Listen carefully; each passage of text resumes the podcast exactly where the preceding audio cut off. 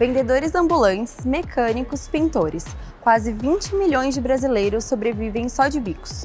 Te conto por que esse dado é importante e o que ele tem a ver com a B3 agora. Com a pandemia da Covid-19, o número de trabalhadores sem carteira assinada ou CNPJ aumentou.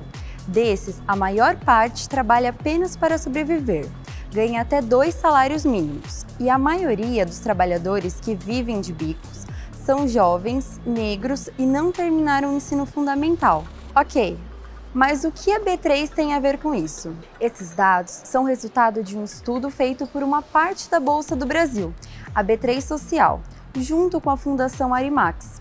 E por que é importante saber de tudo isso? Com esse olhar aprofundado, é possível pensar em soluções melhores que gerem trabalhos de qualidade. Para ficar por dentro desse estudo completo, é só clicar no link que deixamos aqui na descrição. E o Ibovespa B3 fechou em queda de 1,45% aos 98.080 pontos.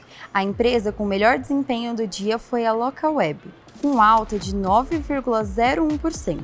O dólar fechou em R$ 5,18 e o euro em R$ 5,44.